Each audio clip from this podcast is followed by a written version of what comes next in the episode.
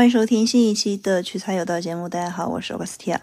那我们今天要聊的话题是，呃，跟大家说一个比较轻松的话题啊。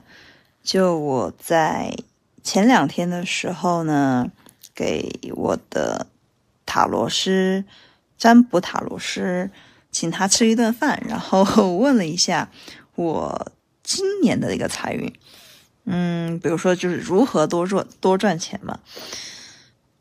但是我会觉得说，牌面上的一些信息呢，给我的感觉是，其实大家都很用得着，所以说我就给大家分享一下，就我的经验，然后呢，希望能够给大家一个参考，因为都是很具有普世价值的。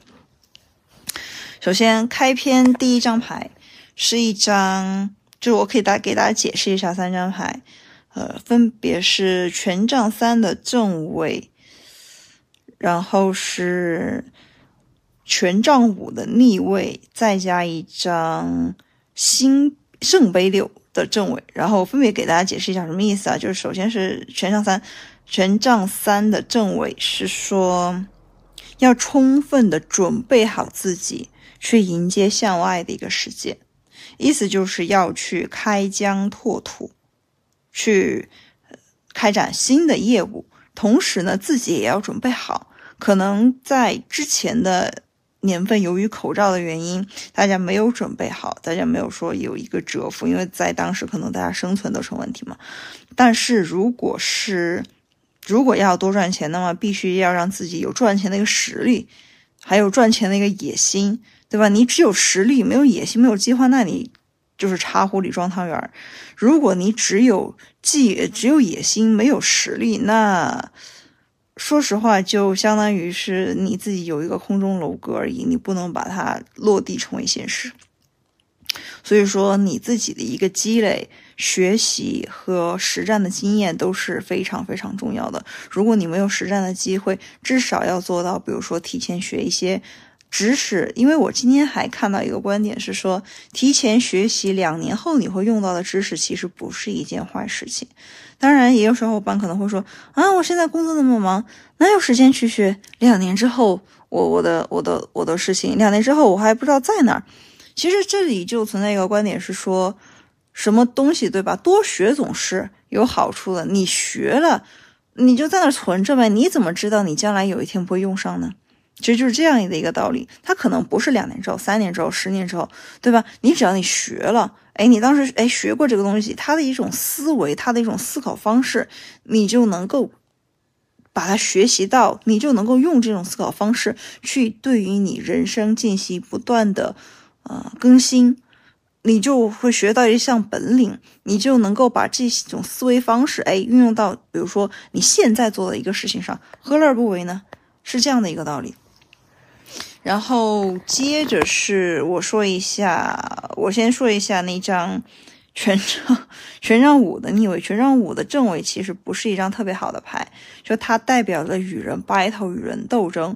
如果是全职的小伙伴呢，可能会陷于那种和同事吵架呀，和不同的部门。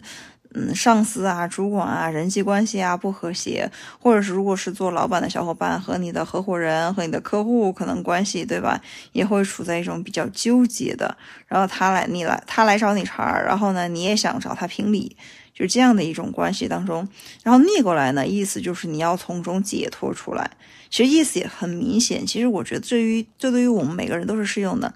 不要让自己陷入跟其他人的一个负面的关系当中，而且这个人呢，而且或者是这群人，他会拖你们的后腿，你知道吗？就是浪费你头。可以，本来这段时间你可以用来读书的，你可以用来增进自我，比如说是上课，或者是再去谈一个客户啊，谈个业务，或者是干脆就让自己放空玩一玩的那种。哎，结果叫什么？你来，他来和你 battle 了一下，让你一天的好心情都没有了，这不是很不划算吗？就特别特别不划算。这种，我是觉得说，以我的性格。我会直接让这样的人在我的生活里消失，就根本不会。如果他出现在了我的人生命里，然后我会要不然就是直接回避他，或者是呃找个理由就直接把他给拒掉；要不然的话，我会直接断掉和他的所有来往。就比如说找客户啊什么的，你要找和你谈得来的客户，对吧？找老板或者是找公司、找同事，也是那种和你谈得来的，你多谈；和你谈不来的，说实话，真的没有必要。哎，怎么说呢？就圈子不不同，不必强融嘛，就是这个道理。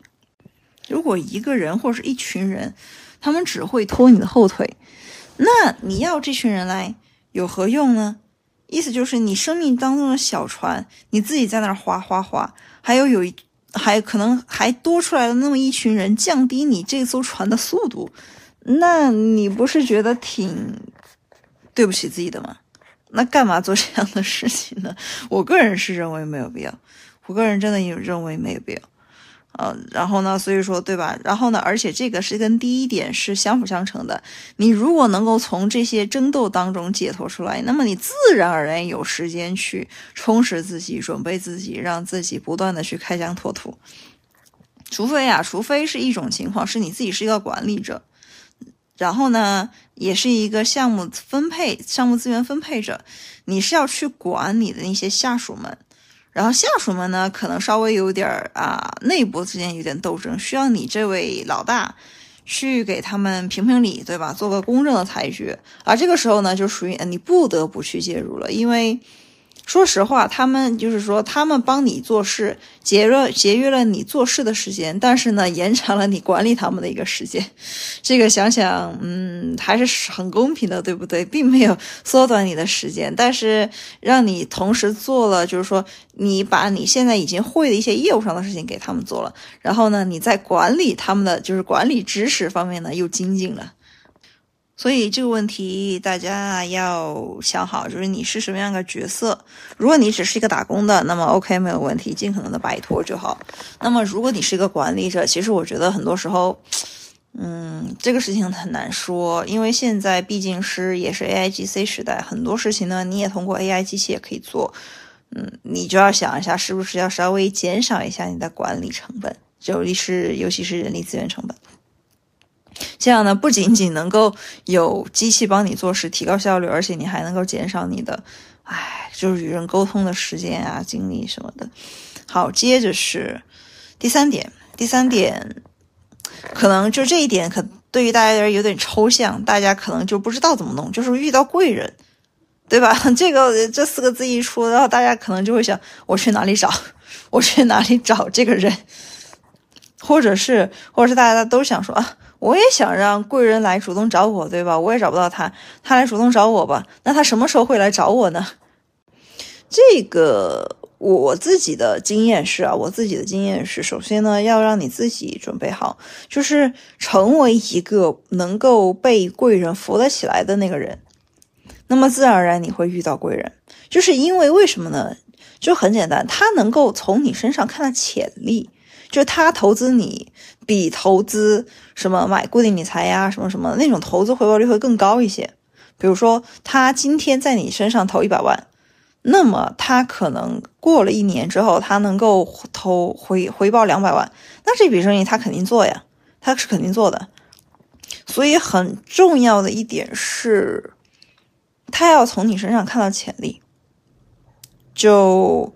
可能早年间啊，我们的贵人是父母，或者是就是老师，就是那种给我们物质基础或者是精神基础，啊，或者是朋友，就是对吧？惺惺相惜，这个也算，这个也算，因为他能够让你变得更好，或者是他在你有困惑的时候能够解答你的困惑，这些都算是你的一个贵人。然后长大之后会发现说，哎，可能。呃，上级啊，领导啊，可能我们会期盼这些人是是我们的一个贵人，因为带着以前就是没有从学校毕业出来的一些滤镜嘛。但是你会发现说，可能上级领导在现实情况下，第一个可能不如你，第二个呢，可能压榨你的，跟那种想要斗争你、把你斗下去的那种人更多，所以说会让你产生怀疑，哎，是不是？哎呀，贵人运也就那样。对吧？但但是说实话，是我个人认为，第一个呢，如果是这样的小伙伴，第一个你自己要充实自己，你让你自己要变得更优秀，你才能够去接接触那些更优秀的人，这是一点。另外，呃，如果说你现在是一个很卑微的状态，嗯，我我个人的建议是，你可以直接读书，书就是你的贵人。读一些经典的书，读一些能够增强你的实力、逻辑，还有人生的底层的那种思维那些书，让让你技能啊、知识境界啊、那种思想境界都不断的提升。因为这个就跟，比如说我举个例子，叶卡捷琳娜二世在她还是一个小媳妇儿的时候啊，这她真的是一个在做一个小媳妇儿的时候呢，她真的就。读书，然后呢，而且是很多国家的书都读，什么法国的哲学家的书啊，然后俄国的，对吧？还有就是德国的，所以说他的语言是很通的。就当时的话，其实也谁也救不了他，只有他自己救自己。他的贵人是什么呢？就是书籍啊，对吧？就是那些大牛们那些书籍，这些书籍才给了他无穷无尽的力量。为什么读书是很有用的？不是说真的要去考个证或者是考个什么学历，而是你真的。它就是你的精神食粮，就读了之后呢，它会给你，就是说作者，作者会教会你很多的一些道理，而且这些道理呢，是你可能要花一辈子，对吧？你要去经历作者的一一辈子，你才能够得到的一些人生经验，那对吧？就是说，嗯，作者写成了一本书，他你就不用去经历他的人生啦，他就可以直接把很多方法、经验、教训教给你了，你就对吧？他就是你的一个指导手册呀。你就可以避避免很多坑，他就会给你教会一些方法，是这样不是很好吗？你就可以比节比别人多节约了很多的时间，或者是你比别人多活了几辈子都有可能。从从无论是从抽象的时间维度，还是从现实的时间维度上讲，都是这个道理。对，所以说就是我是建议说，如果现在暂时没有贵人运的小伙伴，大家可以多读书，就从书中去学习那些，或者是多看传记。就比如说，举个例子，可以看世世界首富的传记啊，这种，或者是你觉得你很尊敬的一个人，你会觉得说啊，你想成为他的那种人的传记，就不是那种明星啊之类的，就那种传记，你可以看一下他，我觉得会会从别人身上吸取很多经验教训，对吧？这也是增强自己方法，是偷师嘛？说实话，就是偷的一种很奇妙的一种。方法能够你让你暂时的获取到，就是真的还算是比较，对吧？费用又便宜，费用又便宜。你买一本纸质的，或者是买个电子的，就现在不是也有很多，比如说海鲜市场的，对吧？